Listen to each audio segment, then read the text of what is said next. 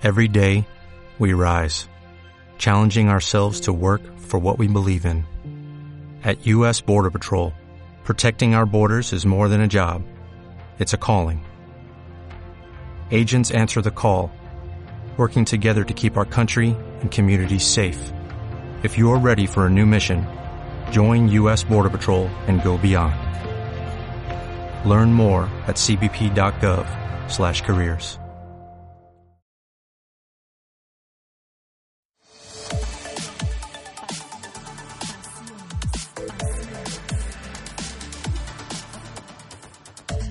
Pasiones.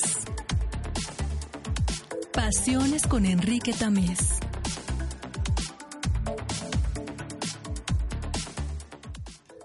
Los seres humanos vivimos colgados de varios pretextos existenciales. Razones, emociones, impulsos, instintos, tendencias, obligaciones, simpatías, inercias. Hay algo que queremos destacar en este programa, las pasiones. Este ejercicio radiofónico tiene como simple intención conducir a un invitado de la comunidad del TEC de Monterrey por las pasiones que nos quiera compartir. Y con suerte lo hará con la guardia baja. Vamos a la presentación de nuestra invitada del día de hoy. Actualmente Mariana Gavarrot imparte las clases de Sociología y Geopolítica a nivel licenciatura y de Metodología Cualitativa a nivel doctorado. Forma parte del equipo que trabajó en el escrito y seguimiento al protocolo para prevenir y atender la violencia del género en el sistema de TEC de Monterrey. Su línea de investigación es la geografía humana. Trabajó desde 1998 el análisis de los vínculos entre lo global y lo local a través del estudio cualitativo de las migraciones y la perspectiva de género. Desde el 2016 se ha enfocado en estudiar los espacios de la corporalidad femenina y desde mayo del 2017 inició un proyecto sobre subjetividades del cuerpo y experiencias de sobrepeso en mujeres. Tiene el grado de doctorado por la Escuela de Geografía y Medio Ambiente de la Universidad de Oxford en Inglaterra, con especialidad en geografía humana. Además, el grado de maestra en Ciencias Sociales por la Facultad Latinoamericana de Ciencias Sociales en México y el grado de licenciada en Estudios Internacionales por la Universidad de Monterrey. Mariana, bienvenida. Gracias, muchas gracias por invitarme. ¿Cómo estás? Bien, ¿Atareada? como todos, me parece a mí, en este momento del semestre. ¿Es el ritmo normal? ¿Es la condición que nos permea a todos? Así es. Eh, espero que este espacio sea un pequeño oasis en la construcción neurótica de nuestra institución, que siempre pensamos que ya llegamos al límite del, más. vértigo, pero siempre hay más. Nos sorprende la realidad, ¿no? Ese límite de repente empuja más y Sí. más y más. La capacidad humana es, es, es grande, ¿no? O sea, es, es impresionante lo que podemos hacer los seres humanos cuando tenemos la motivación, el foco, la energía. Podemos de veras mover muchísimas cosas, ¿no? Claro, y como dicen en mi pueblo, a todo se acostumbra uno menos a no comer. ¿Te ¿Cuál- acostumbras? ¿Te acostumbras? ¿A cuál es tu pueblo? Yo nací en un pueblo que se llama Carmelo, en Uruguay. Ah, eres uruguaya. Pues mi identidad es híbrida porque eh, desde los seis años vivo en México, entonces soy Ajá. Urumex. Mex Ajá, Uru, me dicen a veces ajá. mis amigas, ¿no? Ajá. ¿Y, y, y guardas vínculos con Uruguay? Es decir, hay... eh, ¿Has regresado? ¿Has vivido allá? ¿O, o nada más fueron esos primeros seis años? Fíjate que mi familia sigue estando, mis papás, mi, mi familia nuclear vive aquí en México y el resto de la familia sigue estando allá, entonces tenemos vínculos familiares todavía con Uruguay y vínculos culturales, ¿verdad? Que esos no se pierden, no se pierden ¿Y, nunca. ¿Y qué te sientes? Mexicana Mexicana. y uruguaya también, Ok. las dos cosas. Migrante. Mi- migrante. este... Ciudadana del mundo, Casi, como casi, se diría casi, políticamente correcto el día de hoy. Sí, pero mexicana yo creo más que todo. Eh, yo eh, tengo una historia similar. Yo nací en otro país y, y- y- y vivo en México. Llevo muchos años viviendo en México, pero a mí me cuesta mucho trabajo. Este, de repente descubro que hay cosas mías que pertenecen a esa primera etapa de la infancia y, claramente están cimentadas ahí. Y, hay otras partes muy importantes, esenciales de, de mi ser, de mi yo, que, que aparecen y que se explican de momentos posteriores. ¿Te pasa algo similar? ¿Hay algo que tú encuentres en, en esos primeros seis años que digas, a ver, e-, esto está claramente ubicado ahí? Fíjate que sí, pero no diría que en esos primeros seis años, sino en la experiencia, en la experiencia de, vivir a lo largo de dos culturas. Mm. Eh, eso yo creo que te abre un poco la mente a entender la diversidad, eh, a entender la otredad también. Em, y eso es algo que nos marca, a mí me parece que de por vida, ¿no? Yo creo, eh, desde hace años digo que yo cuando sea grande quiero ser argentino. Pero luego eh, conocí a los uruguayos, ¿no? Estuve, pasé algún tiempo en Uruguay con un queridísimo amigo que era el embajador de México allá en, en, en México, en Montevideo. Este, y de repente dije, no, ahora de grande yo quiero ser uruguayo. Y me acuerdo la definición que hacían algunos amigos de por allá, que decían, sí, los uruguayos son son argentinos, pero deprimidos.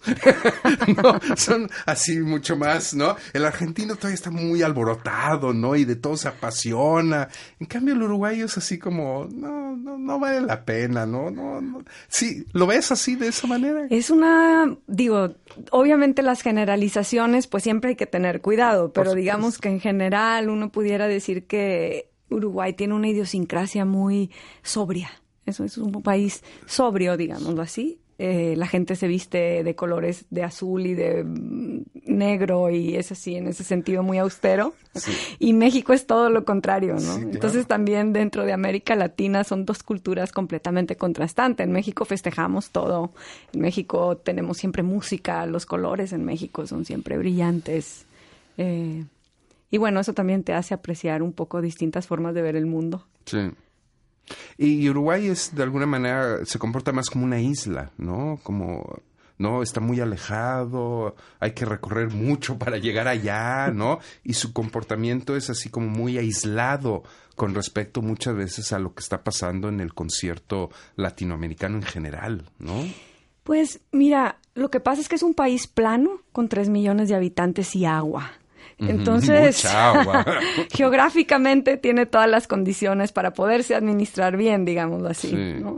Em, si es una isla, a lo mejor no estaría tan de acuerdo en el sentido de que es un, es un país que se crea precisamente para mediar entre Brasil y Argentina.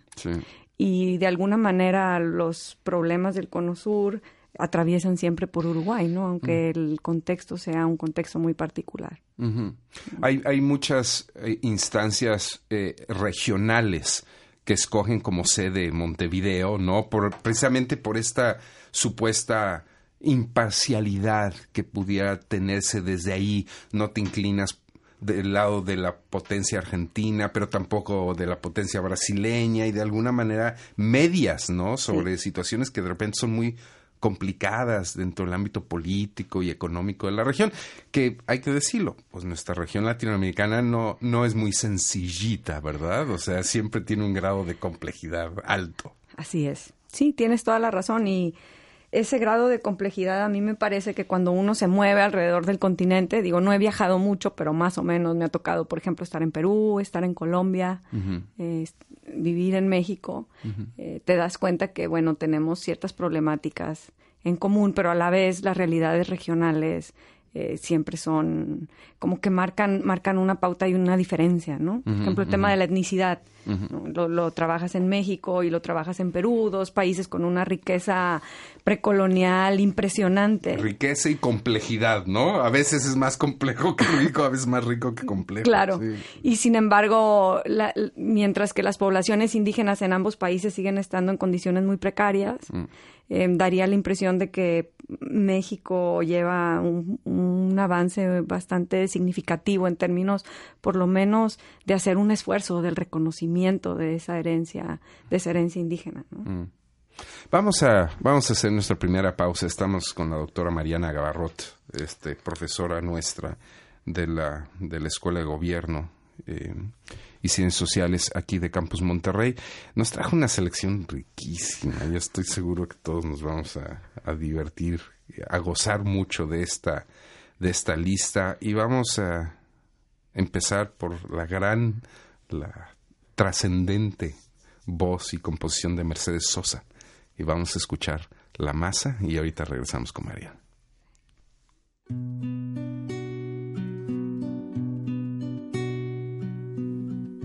Si no creyera en la locura de la garganta del sinsonte, si no creyera que en el monte se esconde el trino y la pavura, creyera en la balanza, en la razón del equilibrio, si no creyera en el delirio, si no creyera en la esperanza, si no creyera en lo que agencio, si no creyera en mi camino, si no creyera mi sonido, si no creyera en mi silencio, qué cosa fuera, qué cosa fuera la masa sin cantera, un amasijo hecho de cuerdas y tendones, un revoltijo de carnes con madera, un instrumento sin mejores pretensiones, de lucecitas montadas para escena. Qué cosa fuera, corazón, qué cosa fuera, qué cosa fuera la masa sin camper, un testaferro del traidor de los aplausos, un servidor despasado en copa nueva, un eternizador de dioses del ocaso, júbilo hervido con trapo y lentejuela. Qué cosa fuera, corazón, qué cosa fuera, qué cosa fuera la masa sin cantera.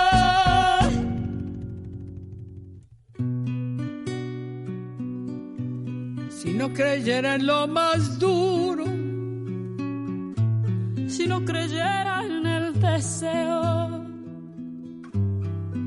si no creyera en lo que creo, no creyera en algo puro, si no creyera en cada herida, si no creyera en lo que ronde, si no creyera en lo que esconde, hacerse hermano de la vida. Si no creyera en quien me escucha, si no creyera en lo que duele, si no creyera en lo que quede, si no creyera en lo que lucha, qué cosa fuera, qué cosa fuera la masa sin cantera, un amasijo hecho de cuerdas y tendones, un revoltijo de carne con madera, instrumento sin mejores pretensiones, de lucecitas montadas para ser. Qué cosa fuera corazón, qué cosa fuera, qué cosa fuera la masa sin cantera, un testaferro del traidor de los aplausos, un servidor de pasado en copa nueva, un eternizador de dioses del júbilo hervido con trapo y lentejuela. Qué cosa fuera corazón, qué cosa fuera, qué cosa fuera la masa sin cantera.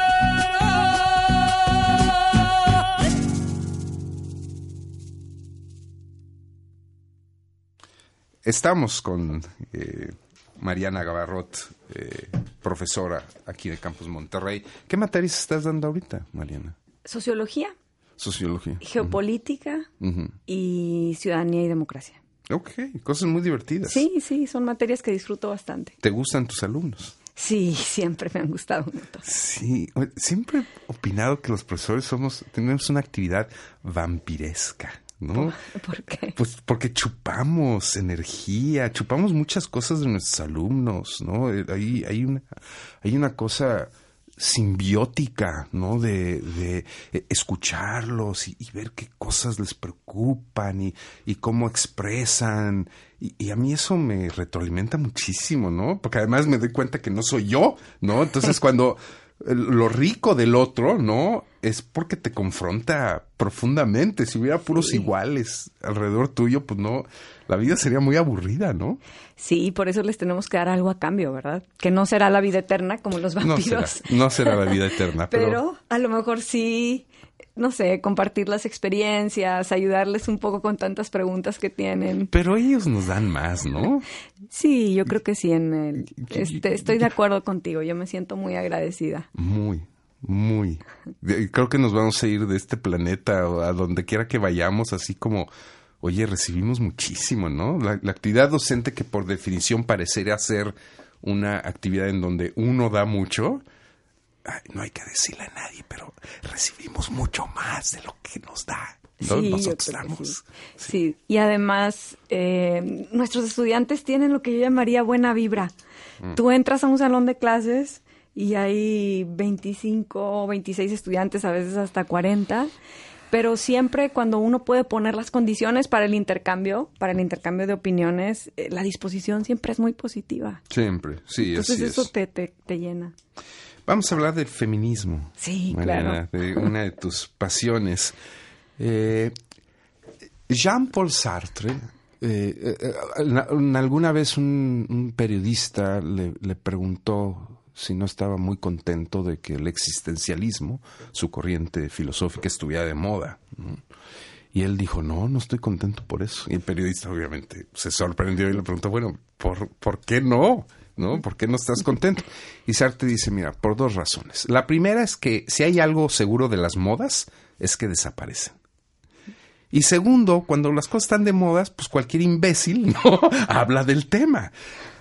¿No estamos viviendo una época similar ahorita con el feminismo? No, no, no tenemos el grave peligro de afortunadamente es un tema que hoy en día está en la mesa, ¿no? Eh, mucho más que en cualquier otra época, inclusive el histórico feminismo de Simone de Beauvoir y compañía, me parece que hoy, más que en cualquier otra época, está sobre, el, sobre, el, sobre la mesa, ¿no? Los temas del lugar de la mujer en la sociedad.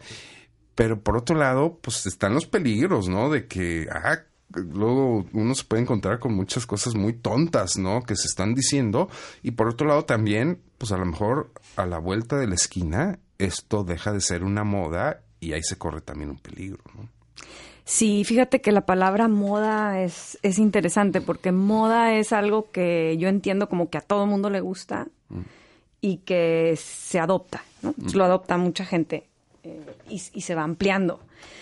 Y en ese sentido, eh, yo diría, el feminismo pudiera ser una moda porque cada vez más personas se consideran a sí mismas feministas y cada vez más mujeres son feministas, pero a la vez no es aceptado. ¿sí? Y la gente que se hace feminista, en mi experiencia, es decir, que toma conciencia del feminismo, que por cierto es un ismo y es muy contradictorio, y hay mil maneras de, de ser feministas, pero digamos que yo diría que toda feminista lo que tiene en común es que creemos que vale la pena luchar por una sociedad con igualdad de género. Sí. Y cuando digo lucha me refiero a, a, a, a, hacer cosas, ¿no? Hacer cosas para que lleguemos ahí.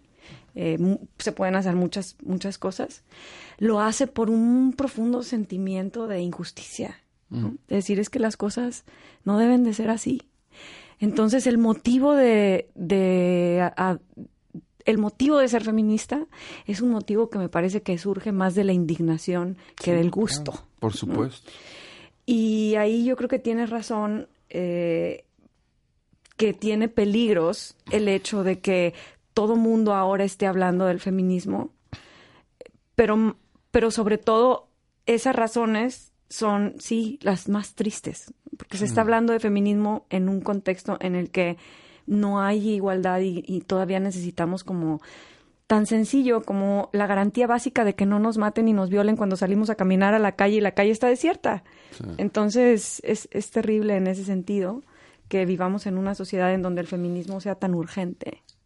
Eh, totalmente entendido que este discurso de cambio pues venga de una ofensa, ¿no? Históricamente, ¿no? Hay, hay un rol que ha jugado la mujer, que es un rol de sumisión, que es un rol de secundario, ¿no? Que es un rol de negación inclusive, y que bueno, ya estuvo bueno, ¿no? O sea, ya, ya ha pasado mucho tiempo.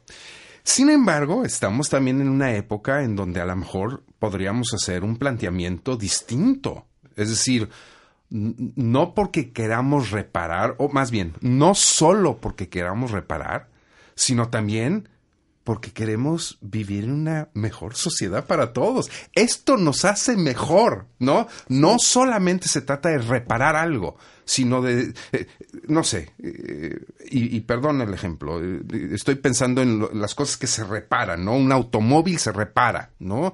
Pero no se trata de reparar el automóvil, se trata de, vamos a hacer un mejor automóvil, vamos a hacer un automóvil que, que cumpla mejor con nuestras expectativas, con lo que queremos, con lo que buscamos. ¿No están dadas las condiciones, Mariana, para que podamos también hablar de, oigan, esto nos conviene a todos. O sea, esto es mejor para todos. Para, ya, ya, ya no es solamente el hecho de, pues sí, nos hemos portado muy mal, ¿no? Nos merecemos nuestras nalgadas, ¿no? O sea, no, esto no está bien y hay que hacer todo lo posible y de la manera más urgente de cambiar. Pero también, otra vez, estamos en la posibilidad de decir, oye, pues esto es algo bueno para todos, no únicamente para la mujer, sino para, para todos los que habitamos este hermoso planeta. Sí, y el automóvil me gusta, porque el automóvil te lleva a los lugares. Sí. Entonces, pensé que mi ejemplo no era muy bueno, estaba un poco nerviosa, pero qué bueno que te gustó. Mira, es que sí, porque es finalmente es eso, ¿no? O sea, ¿para qué queremos transformar la sociedad? Para llegar a vivir una vida mejor. Sí. Entonces, el feminismo en ese sentido sí es un vehículo. Es un movimiento. Es un vehículo claro. para llegar a, un, a una sociedad mejor. Sí. Y yo creo que sí, es interesante que lo digas como hombre, porque hoy por hoy ya, bueno, siempre hemos sabido, para empezar, que la agenda de las mujeres nunca ha sido nomás de las mujeres. O sea, Así cuando es. las mujeres conseguimos el voto, pues fueron los políticos hombres los que se solidarizaron y estuvieron de acuerdo. Entonces, digamos, es, esto de que el feminismo es de mujeres contra hombres es como un error, un error grave que surge del estigma que hay y la ignorancia que hay con respecto al, al feminismo, ¿no? Entonces, es una sociedad en la que los hombres también siempre han estado conscientes de que este sistema no funciona. Mm. Pero claro, conforme pasa el tiempo y, no, y nos convertimos en una sociedad más desigual, porque por ejemplo la diferencia socioeconómica en el mundo es cada vez más grande, la brecha entre ricos y pobres es cada vez más grande. Entonces, también los hombres se han dado cuenta que las desigualdades no son buenas, No. incluyendo las de género. Así ¿no? es. Entonces, claro que sí, yo creo que mucha gente sabe que podemos construir un coche nuevo. Claro. Vamos a, a nuestra siguiente pausa musical, siguiendo esta sabrosa lista de Mariana Gavarrot. Vamos a escuchar la gran Chabela Vargas. Oye, hay por ahí en internet una, digo, de estos memes, pero dime por favor si es cierto, Mariana, o no, de eh, que le preguntaron a Chabela oye, ¿tú eres mexicana? Y ella contestó, sí, sí, soy mexicana. No, pero tú naciste en... ¿Dónde nací? Ay, creo En- que es Costa Rica. Costa ¿no? Rica. No, si tú naciste en Costa Rica. Entonces ella contestó algo así como que los mexicanos nacemos en donde nos da la chingada gana, ¿no? algo por el estilo. Sí, me encantó. será, será Sí, dicen que sí lo dijo. Yo lo he leído en varias partes y me encanta porque ahí eso te dice todo sobre la identidad nacional, ¿no? Todo. Y, y también dice todo acerca de Chabela Vargas. Vamos a escucharla. Piensa en mí. Regresamos.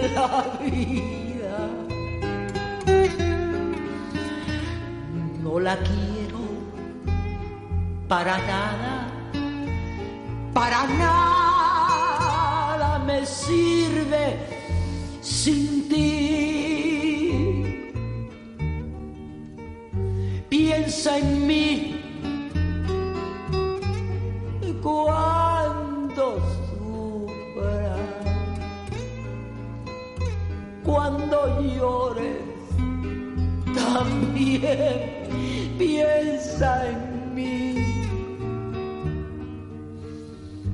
Cuando quieras quitarme la vida,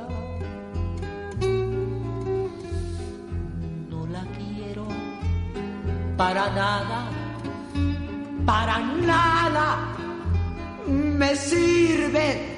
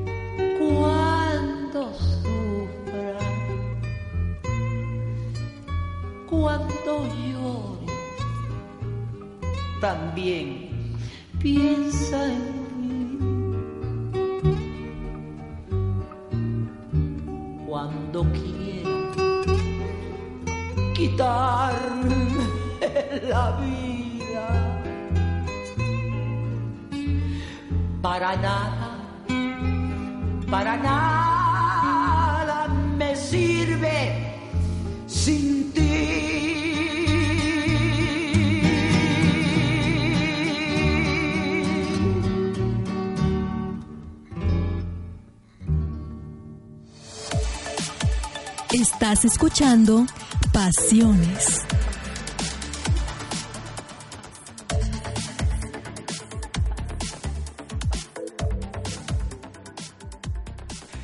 Regresamos, estamos aquí con la doctora Mariana Gabarrot, eh, profesora de la Escuela de Ciencias Sociales y Gobierno aquí de Campus Monterrey. Muchas gracias Mariana por estar con nosotros. Estamos hablando del feminismo y, y no hemos definido qué estamos entendiendo por feminismo. Entonces, por favor, Mariana, ilumínanos, por favor, con tu conocimiento.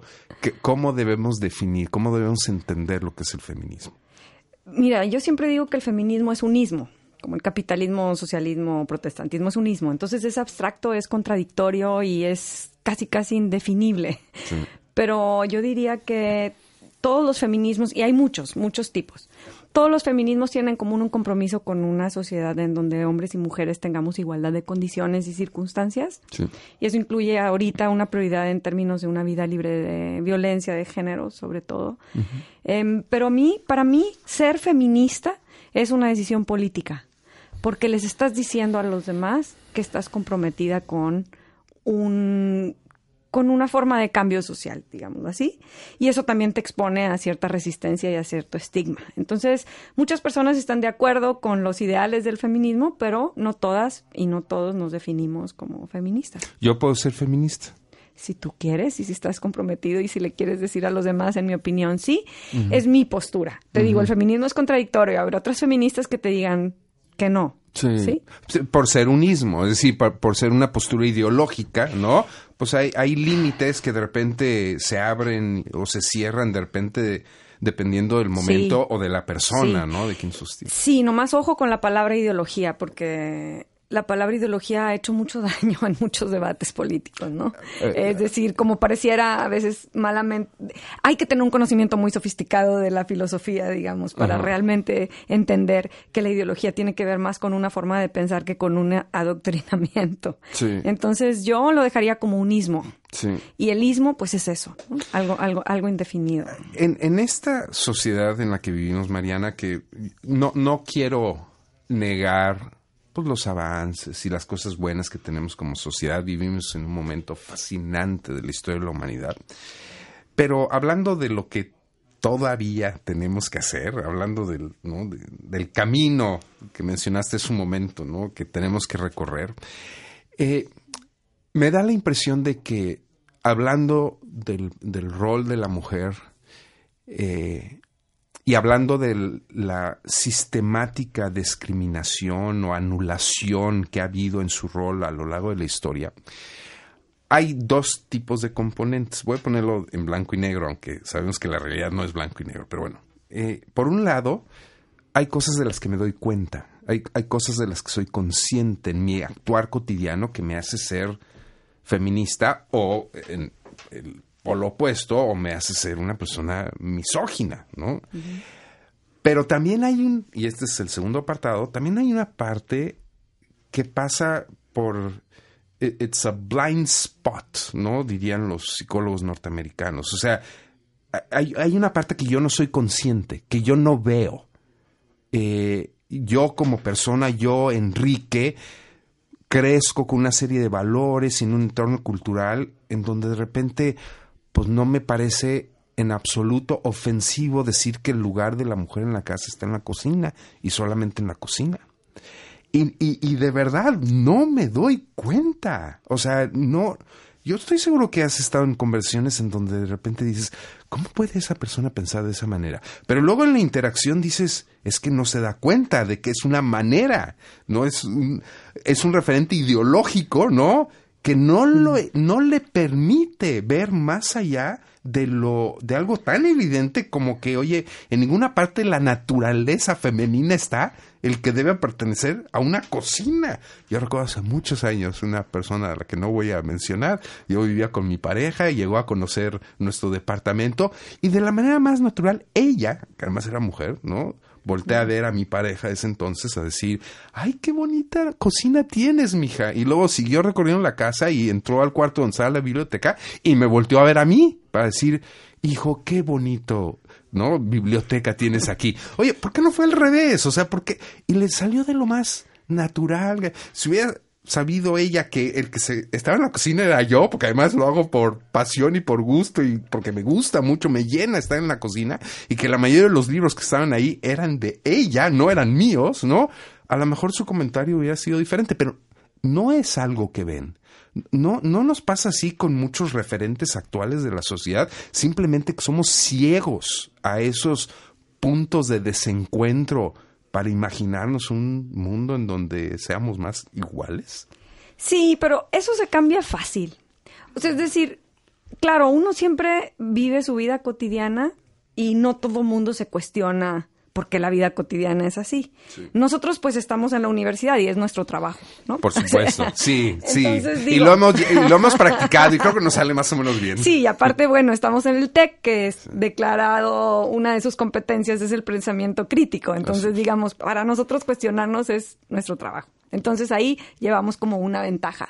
Y también creo que entonces no es excusa ser machista en la universidad, por cierto, porque dices, oye, si es tu trabajo estarte cuestionando la realidad y estar viendo las justicias y las injusticias y estás viendo que hay una desigualdad de género, pues tienes, es tu deber eh, estar consciente de ello, ¿no? En la universidad más que en otros círculos, es a lo que me refiero, ¿no? Que como un espacio de reflexión intelectual que es privilegiado porque nos dan la oportunidad de hacerlo y nos pagan a los que nos gusta.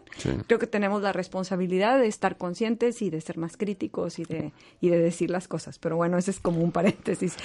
La otra es pues cuando la gente no se cuestiona, está bien, pero cuando tú le estás diciendo a alguien, oye, si te das cuenta que este es un modo de vida entre otros, mm. ¿sí?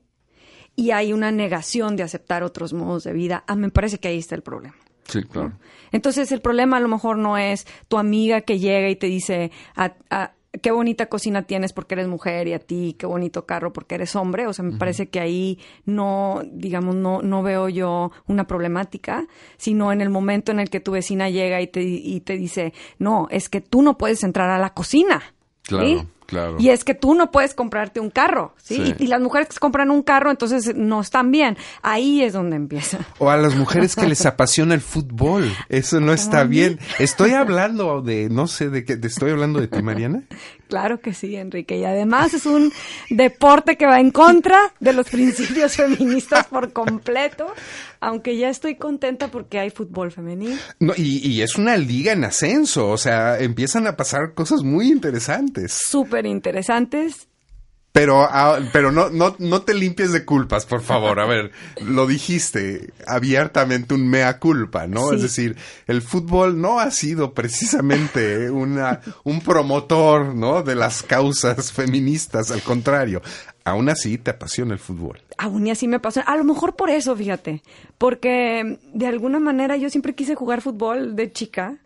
Y fue uno de mis primeros encuentros con la sociedad machista que también llamamos sociedad patriarcal, ¿no? En mi época las niñas no podíamos jugar fútbol. Sí. Punto y se acabó. Y no fueron mis papás, fue la escuela. Mm. Claro, mis papás obviamente vivían en ese entorno social, entonces también lo dieron, lo dieron por hecho, ¿no? Sí, claro. Y, y ver que las mujeres han ganado espacios en el fútbol me, me encanta. Y una de las razones por las cuales me gusta el fútbol, y ahorita que me preguntabas de cuando damos clases y yo te decía de la buena vibra, mm. es que es una sensación muy similar en el sentido de que yo entro al salón de clases y se me olvidan mis problemas porque tengo que atender a mis alumnos. Eso es, para mí es como una de las mejores partes de mi trabajo, tener ese privilegio de decir, cada vez que yo entro a un salón, mis problemas se caen afuera. Sí. Este, es una terapia muy barata, ¿no? sí, sí, y me pagan por ella. O sea, además. Este, pero el fútbol es lo mismo. O sea, tú entras a un estadio de fútbol y automáticamente tus problemas se quedan afuera. ¿Tú eres de estadio? Sí, claro. Yo voy al estadio de los Tigres. Ok, ¿cada 15 días? Cada 15 días con mis papás, con mi familia. Ajá. Y es maravilloso. Empecé a ir realmente por acompañar a mi papá, porque me pidió que lo acompañara. Mi hermano se fue a vivir a México. Y fui un poco renuente, porque siempre me ha gustado el fútbol, pero no, no era de estadios. No era para tanto. Y de repente magia, ¿no? Entras ahí y todo lo que te importa es que tu equipo gane.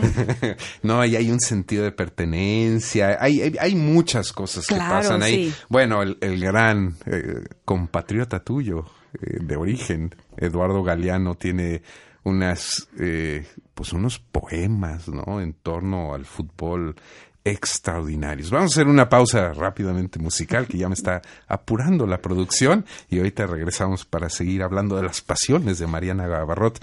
Vamos a escuchar a Lila Downs en esta interpretación que ella hace de la cumbia del mole.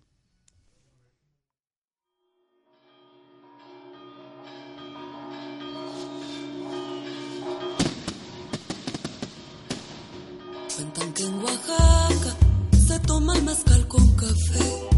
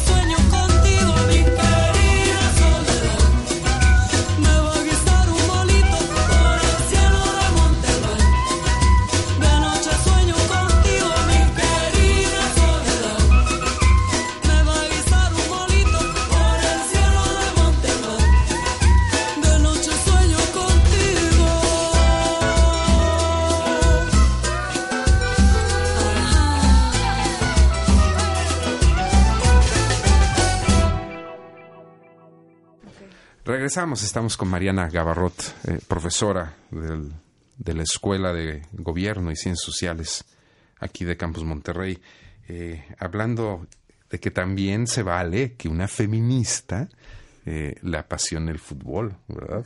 Pero no solo eso, también hablemos un poquito de la, de la lectura. Sí, ¿Te gustan las novelas? ¿Te gusta la poesía? así es. De hecho, las novelas principalmente, la poesía también. Me encanta leer y también porque creo que la lectura, pues es una manera de entrarte a otras formas de ver el mundo Sí. y de conocer otras historias, sobre todo pues las novelas literarias, digamos, no sé, se me ocurre García Márquez, pues es a través de García Márquez que se conoce América Latina, Sí. Eh, más que en libros de historia de América Latina, si te lees a García son bien Márquez, aburridos este, esos libros. no, por favor, si te gusta América Latina, son maravillosos y deliciosos, ¿no? O sea, Macondo, Macondo es el pueblo latinoamericano por excelencia. Y vas a cualquier pueblo en este continente Sí, y vas a encontrar ecos, ecos de Macondo. Sí, por supuesto. El- La literatura, las artes en general han servido para mostrar esa faceta de América Latina que es difícil entender si se entra por los otros ámbitos. O sea, cuando tú estás hablando de política latinoamericana, pues entender la política latinoamericana es muy complicado, ¿no? Entender la economía. Sí. Hay muchas cosas que dices, ¿qué cosa?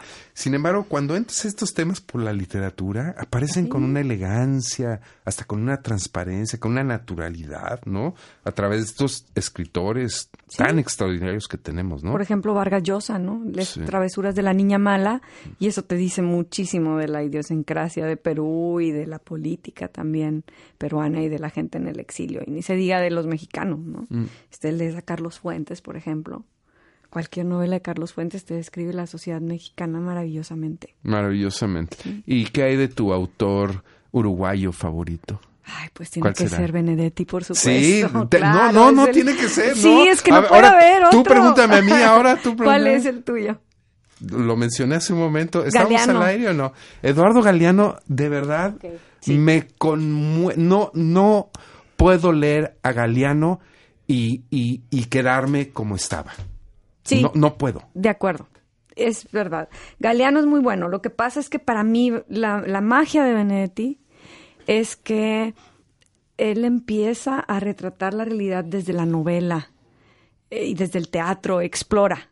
Galeano es muy bueno, pero su estilo es, es distinto. Es el mismo, y siempre fue el mismo. Sí. Sí. entonces como que Benedetti es poeta, Sí. es novelista, es ensayista, es así como muy diverso y además una voz latinoamericana en una época difícil. Mm. ¿no? También Galeano, tienes razón, las venas abiertas de América Latina, pues ha sido toda esa controversia, eh, todo lo que ha generado y sus reflexiones también.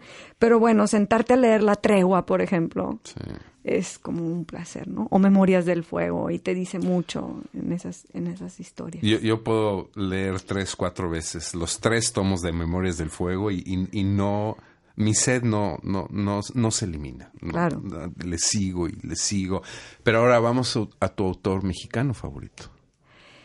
Híjole, es que en México me parece que está Juan Rulfo, Sí. que para mí es, aunque no escribió tanto, pero Pedro Casi Páramo nada, casi nada escribió, pero eso que escribió, eh, y El Llano en Llamas, también volvemos otra vez a lo mismo, pues con esos dos libros entiendes el México rural, no necesitas más. ¿no? no se necesita. Eh, más. Poniatowska evidentemente es la voz femenina de la literatura mexicana y sus libros también son maravillosos, pero tendría que quedarme con Juan Rulfo, me parece a mí. Bueno, y por supuesto, perdón, Su Majestad Rosario Castellanos.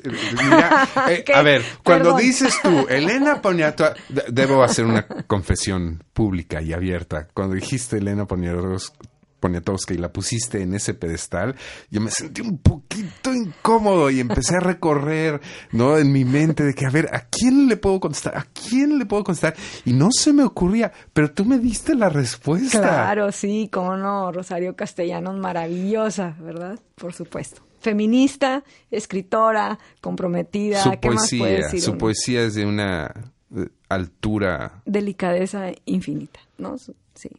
Y la vida tan complicada que llevó, tan, tan interesante, ¿no? Sí.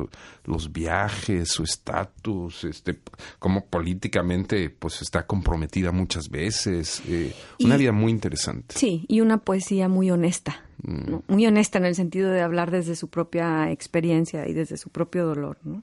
Poesía no eres tú. Sí. Qué cosa tan hermosa. Ya nos vamos a poner de románticos ahorita. Oye, y, y, y Mi- cosa que está muy cercana, Mariana, pues eh, la, la literatura con la música, ¿no? no Al menos en el contexto latinoamericano, la, la música latinoamericana es muy literaria. Exacto. Por eso mi pasión es la trova y ha sido siempre, eh, porque me parece que son los poetas de la, te diría así, son, son las cigarras de América Latina, hablando de la canción de la cigarra, ¿no? Es decir, son los poetas del exilio, son los poetas de la injusticia, son los poetas que hacen del dolor una cosa maravillosa que es la música. Este, yo solamente compararía, digo, hablando de los procesos sociales detrás de la trova, Sí. eh, el blues, por ejemplo, el blues que nace de la esclavitud, del sufrimiento de la esclavitud, y la trova nace de la represión brutal eh, de la sociedad civil latinoamericana, ¿no? Entonces es. dices, ¿cómo esas cosas tan brutales pueden dar como resultado estos, eh, estas maravillas, maravillas culturales, ¿no? Te- eh, perdón el acto eh, un poco narcisista que voy a cometer, pero hace algún tiempo escribí un texto en donde eh, sostenía la tesis y lo traté de mostrar con muchos ejemplos de que para bien de la cultura latinoamericana, pero para mal de su historia, son en los momentos en donde hay mayor dolor, en donde la genialidad artística del latinoamericano surge. No pasa así en todas partes del mundo. Cuando tú ves, por ejemplo, la Grecia clásica o, o diferentes ejemplos en el contexto europeo, eh, cuando las sociedades europeas están muy bien, es cuando crean arte y lo crean de una manera. Ahí está el Renacimiento italiano, por ejemplo, diferentes momentos y épocas. Pero en América Latina sucede exactamente lo contrario. Enrique, Cuando pero cuando hemos estado muy bien. O sea, no, pues, no, es, que, pero- es que de dónde sí, más va a bueno, surgir, pero, o sea. pero hay, hay momentos malos y momentos Pues no peores, sé cuáles, porque y en vaya. los momentos peores No surge sé, o nuestra sea, genialidad. Piensa en Sor Juana Inés, no Sí, sé, hablando de sí. autores mexicanos, ¿no? ¿En qué condiciones escribió Sor Juana Inés su maravillosa poesía? Pues en las peores, ¿no? sí, me ¿Y en agarraste, qué condiciones? agarraste. Entonces dices Me tú, agarraste bueno, entre bases, no es que seamos masoquistas, sino No, que pues no. son las condiciones en las que... Lo interesante es que a pesar de... Creamos arte. Así es, así es. Y a pesar de eso, eh, podemos, igual te digo en el caso del blues, o sea, Mm. a pesar de la, de la esclavitud, nos dieron la música que transformó el mundo. Claro, ¿sí? claro. Y acá igual, o sea, a pesar de, eh, nos dieron la poesía y nos dieron la trova y nos dieron la novela. Estamos llegando al final de nuestro programa. Quiero agradecerle muchísimo a Mariana Gabarrot que se haya dado el tiempo para estar con nosotros y compartir parte de sus pasiones. Seguramente hubo algunas que no nos compartió, ¿verdad? Pero ese es un pretexto para volverla a invitar más adelante. Muchas gracias por haber Muchas gracias por invitarme. estado aquí. Gracias, Mariana. Y tú presenta, ¿no? Ya nos vamos. ¿Con quién nos vamos? Pues nos vamos con Natalia Lafourcade. Digamos que yo escogí cuatro generaciones de grandes voces de mujeres eh, en América Latina que han sido como referentes e íconos y una ha sido ejemplo de la otra. O sea, Mercedes Sosa y Chabela Vargas han servido de ejemplo a Lila Downs y yo creo que Lila Downs también ha servido de ejemplo a Natalia Lafourcade, que es la generación más joven que yo conozco. Muy bien. Y vamos a escuchar de ella. Tú sí sabes querer. Quererme. Sí. Muchas gracias, Mariana, y nos vemos a la próxima en nuestro programa de Pasiones.